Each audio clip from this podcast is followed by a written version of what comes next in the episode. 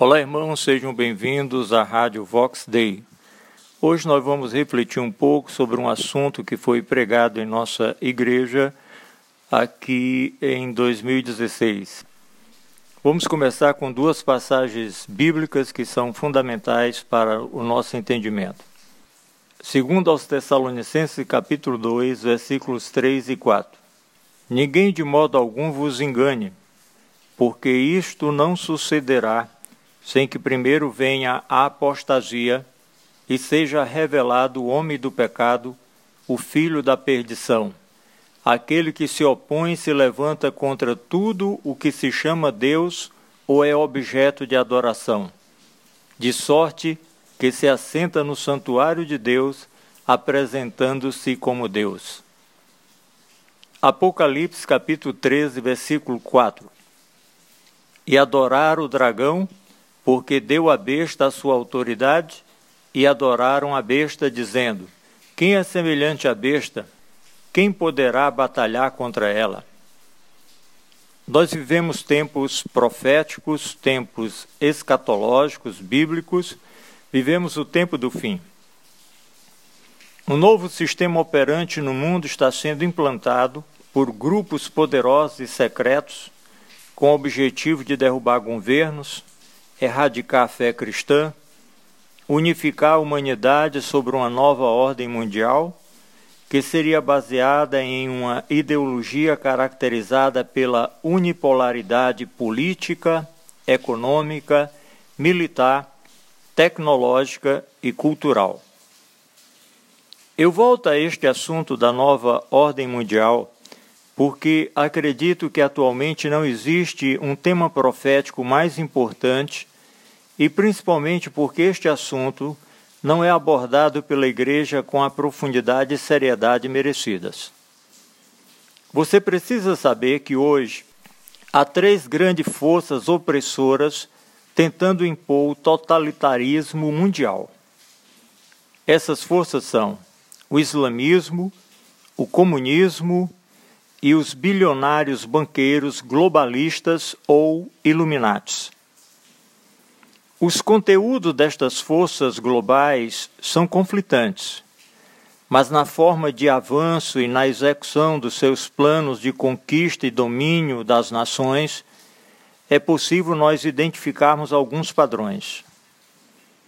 O alvo atual de todas as formas de domínio global é a sociedade ocidental em que vivemos os nossos valores, crenças e costumes estão sendo atacados, destruídos e substituídos por outros totalmente diferentes. Estão sendo implantados por estas forças opressoras. Nós sabemos que a civilização na Europa ela surgiu sob as bases da moral cristã, do pensamento grego e do direito romano. E essa civilização mesmo com seus defeitos, é a mais avançada, é a mais justa e próspera que a história conheceu.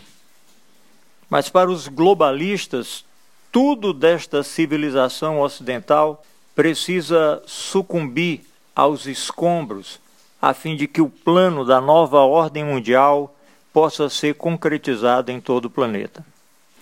Sejam os islâmicos, os comunistas ou os bilionários iluminatis, não basta o poder que eles têm sobre as suas instituições para que possam implantar os seus planos macabros. Eles precisam, entre outras coisas, destruir as instituições atuais, incluindo o que essas instituições simbolizam. Eles precisam inverter os valores morais, e é o que está acontecendo.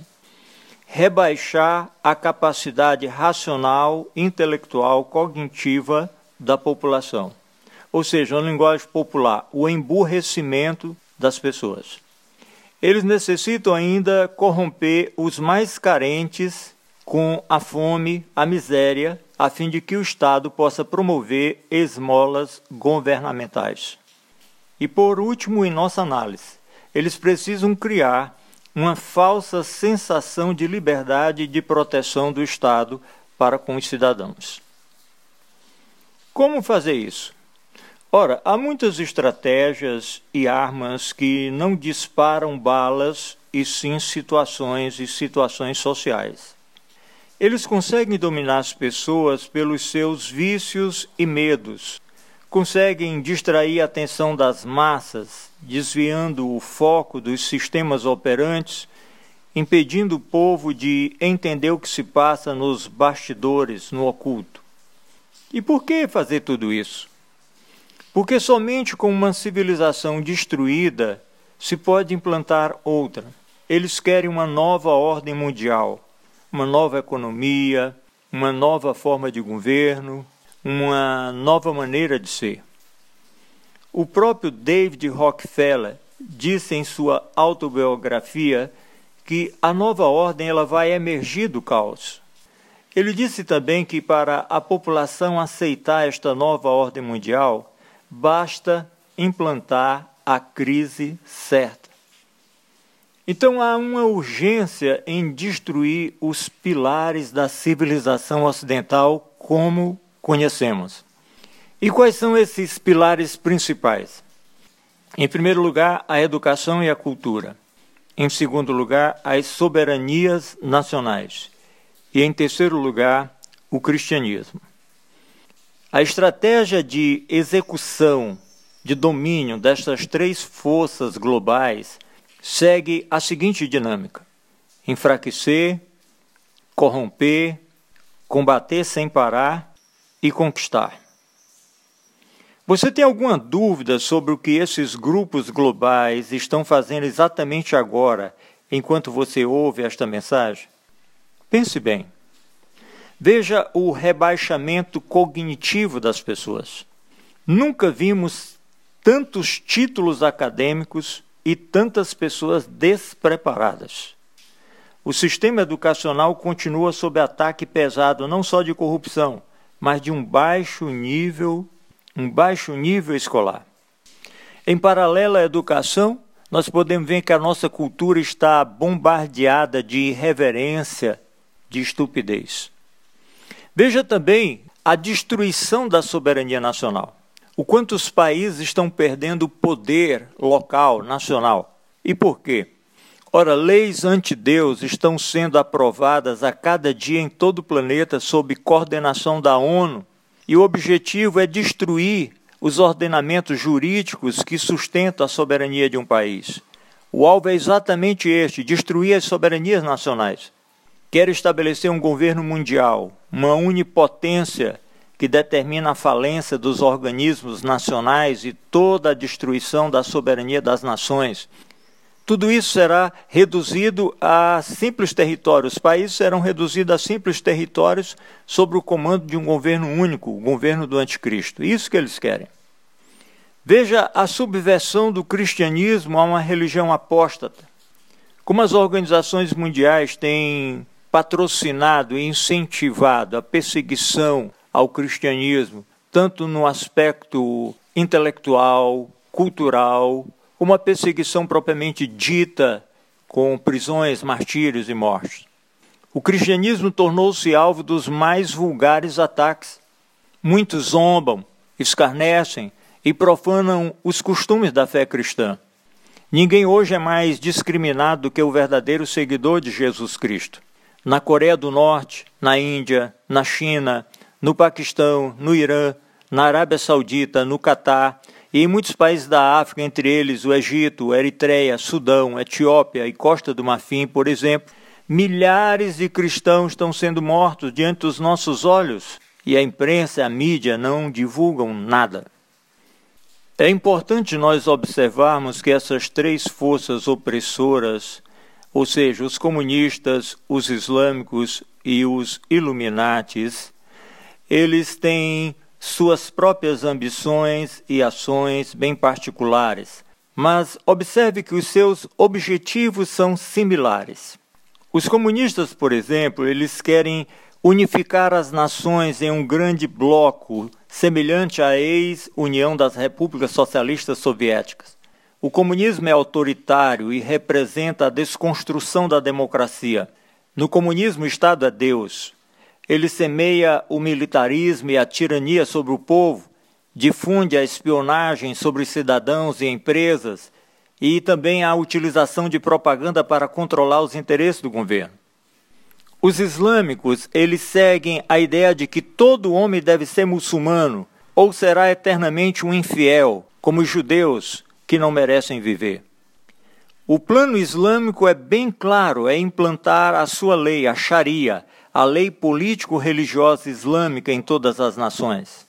Apedrejamentos, enforcamentos e decapitações passam a ser artifícios de punições oficiais para crimes religiosos.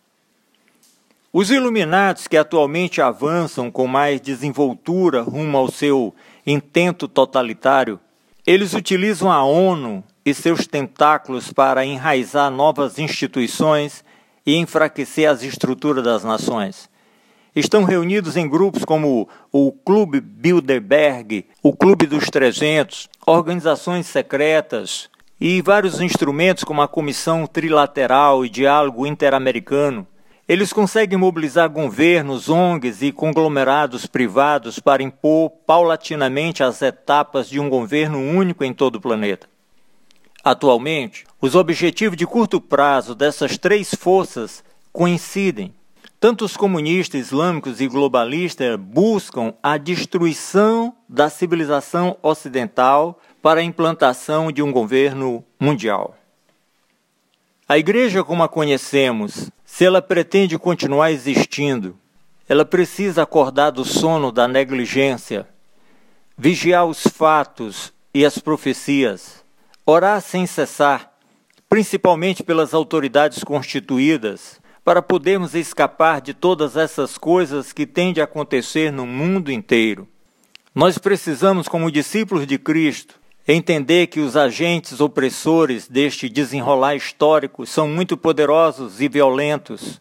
Por isso, enquanto é tempo, cabe aos discípulos de Cristo resistir o mal, sendo sal e luz a todos os povos, pregando o Evangelho a toda criatura, tendo a responsabilidade e o dever cristão de orientar seus familiares e amigos, pois logo, logo nós não poderemos fazer mais isso. Sempre alerta e que Deus nos abençoe rica e abundantemente.